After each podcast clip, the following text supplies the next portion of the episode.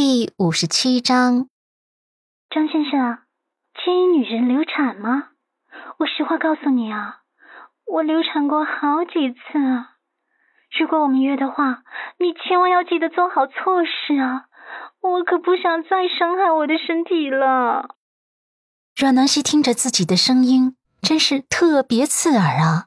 再看陆先生的脸色，已经黑的像是墨汁了，他很心虚。也很尴尬，一时都忘记解释了。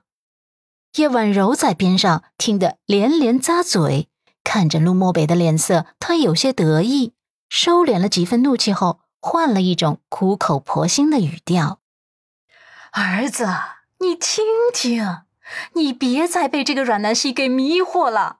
她根本就是不自爱的女人，还做过流产，做过好多次。”这样的女人子宫壁一定很薄了，以后还能生得出孩子来吗？阮南希一脸绝望的看着这个婆婆，还真能扯呀，连子宫壁薄了生不出孩子这种事都能扯得出来。陆漠北眸光微微眯起，眸底闪过一丝危险后，还在继续看视频。阮南希都有点佩服他的定力了，换着自己肯定会原地爆炸，看不下去的。阮依人反应过来后，就连忙帮忙解释：“啊，陆先生，你先冷静一点。对于这件事，我是可以解释的。”阮南希悄悄地看了阮依人一眼，心想：“陆先生就是太冷静才吓人。”阮依人说完了，也意识到这一点，他尴尬地抽了抽唇角。那个，你好像一直都很冷静。那个，你这么冷静起来有点吓人。你听我说，事情是这样的，因为我是个孤儿，所以我不相信爱情，也不相信婚姻，我很反感相亲这种事。而抚养我长大的胡院长呢，又很关心我，他很热心的希望我能幸福，就不停的给我张罗相亲对象，能推掉的我都推掉了，能敷衍的我也都敷衍了。这次实在逃不过去了，又不想伤了胡院长的心，所以才让南希帮我的，打扮的离谱点，说点不靠谱的话。吓跑相亲对象的，他的语速非常快，一口气就说完了。叶婉柔听了，眸中的那抹复杂飞快的闪过后，又道：“听听，你们俩真不愧是好闺蜜呀，说起话来一个比一个厉害，编故事一个比一个认真。你别以为你跟阮南希是朋友，就能编故事来糊弄我们。”阮依人很无奈的看着他。这是真的呀！你见过编故事编得这么迅速的？说明我根本就没有编故事，而是说的实话。只有说实话才会不假思索嘛。叶婉柔却故意扭曲道：“哼，我看你们是这种骗钱的戏码上演的多了，也怕会败露，所以就提前编好了故事。既然是提前编好的故事，自然能倒背如流。”我操！我了个大操！阮依人表示自己已经被这个奇葩婆婆的话给惊到了，她有些着急道：“啊，我说南希婆婆，你能不能想的别那么阴暗啊？凡事都有好的一面，你为什么就是要把事情想成是最坏的呢？为什么要那么极端呢？”叶婉柔不屑的冷哼了一声：“哼，怎么，他阮南希有脸做出这事，还能怪我想的太极端？”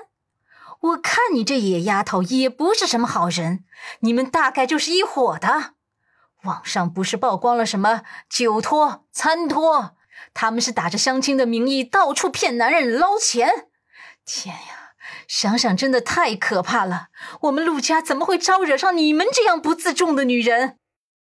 陆漠北终于看完了这段视频，手指利落的点了点屏幕，关掉视频，将手机还给叶婉柔。叶婉柔看着自己的儿子，收起手机，等着儿子发怒。儿子的脸色可是阴沉的很，他就不信儿子看见这样的视频不生气。陆漠北冰寒的眸光扫在阮南希脸上，他不自觉地哆嗦了一下，这眸光也太冷了。下一秒，陆漠北就一步一步向他靠近了，他被男人这威慑力爆棚的气场吓得都怂了。说话都不利索了。那个陆先生，我想你还是需要冷静，像刚才那样冷静。你千万不要冲动了。阮伊人也被吓得回不过神来。刚才陆先生冷静起来挺吓人的，可是尼玛他不冷静的时候更吓人。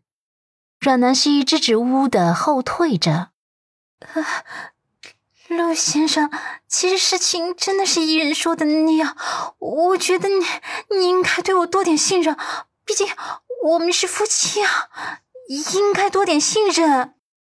在他退到后面无路可退的时候，小脸都皱成了小包子，快要吓哭了。人都说最危险的时候不是危险来临的那一刻，而是危险来临之前的种种煎熬。这话他可是。切身体会到了，我错了，陆先生，我不该热心帮忙的，以后我再也不帮忙了，行吗？就算是最要好的艺人，我也不会帮忙了。啊，不对，其他忙还是要帮的，就不帮他相亲了，好吗？